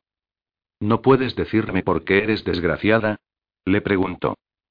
Ella sacudió la cabeza una sola vez. No es nada, Patricio. ¿Quieres irte a casa? ¿Preferirías tener el niño en las golondrinas? Volvió a sacudir la cabeza, ahora con más vigor. Una vez, en su petulancia, había estado seguro de que conquistaría sus afectos, si no su amor. Durante un breve espacio de tiempo lo había creído firmemente. ¿Acaso temía que, volviendo a las golondrinas, podría incurrir en el desagrado de su abuelo, que había respondido con júbilo al telegrama en el que le notificaba su estado? Dime lo que te hace desdichada, por favor. Has estado contenta durante una temporada. ¿Qué es lo que ha pasado? Pero ella solo hizo un gesto que podría haber indicado el vientre y removió el tenedor por el estofado que Brent le había servido en el plato. Muy bien, me encantará que Bernie y te atienda en el parto, prosiguió él. Luego, cuando puedas viajar, volverás con el niño a las golondrinas. Yo iré dentro de un año, quizá antes. Y entonces empezaremos de nuevo. En las golondrinas. Ella no volvió a alzar la cabeza. Él pensó que, en vez de gustarle, el plan la deprimía. Ella le había dicho que la había salvado de casarse con el coronel Kandinsky, un viejo. Y que se aburría mortalmente en las golondrinas. Su abuelo jamás permitiría que fuera con doña Hortensia a la capital y frecuentara los grandes bailes que allí se celebraban. Fort Klein era un sitio horrible, y los demás oficiales hacían el vacío a su marido, pero ella tenía amigas, y parecía que Isabel estaba floreciendo. Pedrito, liberador de su virginidad, debía tener algo que ver, así como toda aquella tradición española de amores y amantes peligrosos. Logró reírse viéndose a sí mismo como un gran hacendado, patrón de las golondrinas, con su atuendo formal de vaquero con bordados de plata, saludando a los peones, Juan y Pablo, Caterina y Adela, que lo veneraban igual que a don Fernando, y pronto a su hijo, después de él. Y a su mujer, cuyo único anhelo era Ciudad de México, París, San Francisco y Pedrito. Un día seremos patrón y patrona de las golondrinas, tal como desea tu abuelo, prosiguió. ¿Seguirás odiándome entonces? Ella lo miró sin decir nada, enjugándose con la servilleta las lágrimas que le anegaban los ojos. El llanto arrastró el oscuro sombreado, lo que le dio un aspecto de payaso que le oprimió aún más el corazón. Yo no te odio, Patricio musitó. Empezó a sacudir la cabeza antes incluso de que él abriera la boca para hablar. Solo hay uno que puede traerme la felicidad, Patricio. Por su expresión, pensó que ahora estaba rezando a su uno, a Dios o la Virgen, o a cualquier otro miembro de su panteón católico. Vio que mantenía la mano dentro del chal, pasando las cuentas del rosario. La compasión aplastó su ira. Quizá fuese su estado físico lo que dictaba sus emociones, tal como había dicho Rose Reilly. Sirvió vino carmesí en las dos copas y alzó la suya. Por el niño. Dijo con efusión. Sí, Patricio repuso María, bebiendo con él. Las rancherías de los Sierra Verdes en Bosque Alto distaban unos 8 kilómetros de los edificios de piedra de la agencia, con pinares a ambos lados de una pradera por la que serpenteaba un riachuelo. Los niños jugaban gritando y corriendo, y, frente a las wikiots, las madres se sentaban con sus hijas, hurgándolas en el pelo para quitarles los piojos. Guerreros con taparrabos observaban a Kudler mientras refrenaba a malcreado al bajar entre los árboles. En el río, más allá, otras mujeres lavaban ropa y la tendían a secar sobre las peñas. Habían sacrificado una vaca, y rojas tiras de carne estaban dispuestas sobre los matorrales en torno a la parte soleada de las chozas. Vio que Caballito lo esperaba frente a su cabaña. Camisa azul de la caballería, morenas piernas al aire y rostro enjuto, afilado como la hoja de un hacha. Más hombres salieron de las wikiuts, de las que asomaron rostros de mujeres. Un niño colgaba de un árbol en su tabla, con ojos castaños brillantes como abalorios en un rostro moreno y cuadrado. Desmontó para estrechar la callosa mano de caballito. Habría una arenga en español sobre el fracaso de traer de México las mujeres y los hijos de Cumtenae. Recordó una anécdota de caballito, no sabía si cierta o apócrifa. Cuando era un joven guerrero, los mexicanos capturaron a su madre y otras mujeres y las condujeron a Sonora. Caballito rezó al trueno, que le indicó dónde podía encontrar a su madre. Con otros tres bravos emboscó al granjero mexicano que había comprado a las mujeres, matando a toda la familia y los peones. Las escuaus apaches, liberadas, fueron devueltas a pastos verdes. Ahora parecía que Caballito dependía de Ojo Pálido y no ya de la voz del trueno. Kudler pensó que su amistad con el jefe no llegaba para hacer bromas como aquella. ¿Todo bien? preguntó en español. El jefe se encogió de hombros y proyectó hacia afuera el labio inferior. Claro que el deber de un Nantan consistía en maniobrar y ejercer presión, huir o combatir, en beneficio de su tribu. Las dos fugas de caballito podrían entenderse como resultado directo de amenazas o malos tratos. Y los crímenes que conllevaron quizá pudieran entenderse también, reflexionó Kudler. ¿Acaso empezaba a comprender demasiado bien a aquel pueblo? Mejor que ir, dijo Caballito con el labio hacia afuera, extendiendo desdeñosamente la mano hacia el oeste. Mejor que San Marcos. ¿Pero? Por supuesto que había un pero. Nan tan mal ojo quería que el pueblo de la Franja Colorada sacrificara el rebaño que había traído de México, y había gritado y agitado los brazos cuando el jefe Apache le recordó las promesas dadas por Kudler, a quien llamaban Nantan verdad. Bien repuso Kudler. Además, las pesas de Nan tan mal ojo no eran buenas. No tan malas como en San Marcos, dijo Caballito con la mandíbula proyectada hacia adelante. Pero las pesas eran malas. Lo estudiaré. Caballito continuó hablando excitadamente en español, acompañándose de gestos y lenguaje de signos. Las pesas no eran de hierro. La balanza no estaba calibrada. Kudler repitió que consideraría el asunto, y la expresión del jefe fue casi amistosa. Normalmente las discusiones proseguían continuamente, agotadoras. Caballito dijo que el pueblo de la Franja Colorada había estado labrando la tierra y plantando maíz, habichuelas y calabazas. Nan tan mal ojo había venido a mirar. El jefe se señaló al ojo. Muy bien. Muy bien. Dijo en inglés, soltando una explosiva carcajada. ¿Se quedaría el pueblo de la Franja Colorada en bosque alto lo suficiente para comerse las calabazas? Preguntó el jefe. Por supuesto. Caballito sonrió pacíficamente con la cabeza ladeada. La sacudió una vez. Háblame del soñador, le instó Kudler. La sonrisa se borró en los labios de Caballito. Frunció el ceño, encorvó los hombros y, alzando las manos por encima de la cabeza, ilustró una cornamenta de ciervo. El poder del soñador era muy fuerte. Él lo había visto. Separó las manos para formar una luna llena. En la noche de la gran luna los nahuaques habían danzado. Sugirió la danza con los hombros, arrastrando los pies. Justo antes de que desapareciese la luna, se dejaron ver, en lo alto de la colina hizo una pausa para producir un efecto dramático, los tres grandes Nantan. Hizo la imitación de un cuerpo que se levantaba, tambaleante. Kudler sintió que se le erizaban los pelos de la nuca. Mangas coloradas. Cochise. Victorio. Habían resucitado. Caballito se dio una palmada en el pecho, en el vientre, en las piernas. Pero habían descendido de nuevo. La luna había desaparecido, y ellos también. Se quedó inmóvil, mirando fijamente al rostro de Kudler. ¿Acaso no creían Nantan Tata que habían visto aquello? Yo no lo vi, Nantan Caballito contestó él en español, señalando su propio ojo. Es difícil. Encogiéndose de hombros, Caballito dijo que a lo mejor solo habían sido Peschidim. Kudler conocía el término apache, que significaba espíritu. ¿El pueblo de la franja colorada no danza? inquirió. Caballito sacudió la cabeza, haciendo una mueca. Alzó una mano con dos dedos plegados sobre la palma. Solo tres. ¿Jóvenes? Viejos que recordaban a grandes Nantan, evidentemente.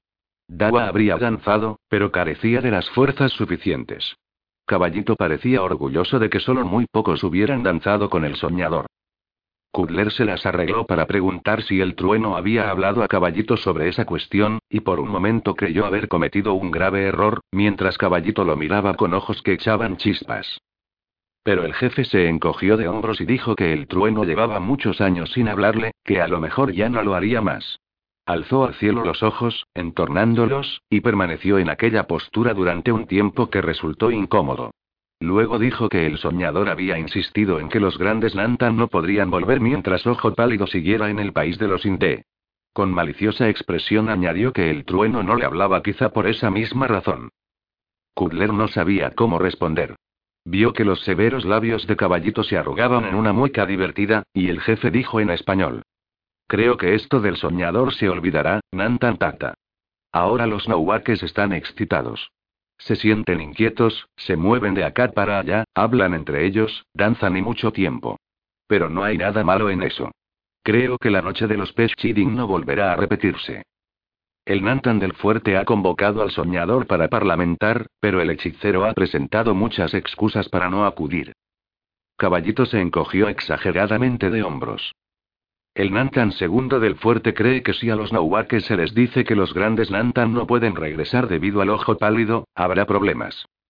Caballito sentenció que el Nantan soldado azul era famoso por su idiotez. Como los nahuaques, que también eran idiotas, además de cobardes. Eran célebres entre los inde por su cobardía. Si hay problemas, ¿qué hará el pueblo de la Franja Colorada? preguntó Kudler. Hubo un tenso silencio antes de que Caballito hablara de nuevo. El pueblo de la Franja Colorada no era cobarde, pero tampoco tonto. Caballito había comprendido en Apache Pass, cuando era joven, que los inde estaban acabados. Se irguió, y su voz se elevó hasta cobrar un tono de arenga. Allí habrían matado a todos los ojos pálidos, si no hubieran lanzado los carros contra ellos. Con eso, supuso Kudler, se refería a los cañones de montaña. Y entonces supo que los Inde estaban acabados. Dawa también lo sabía. Y Hoklinei, que estaba en la prisión de Ojo Pálido. El Ojo Pálido mataría a todos los Inde. Y si obligaban al pueblo de la Franja Colorada a volver a San Marcos, morirían antes. A veces era mejor marcharse que quedarse. A veces cuanto antes mejor.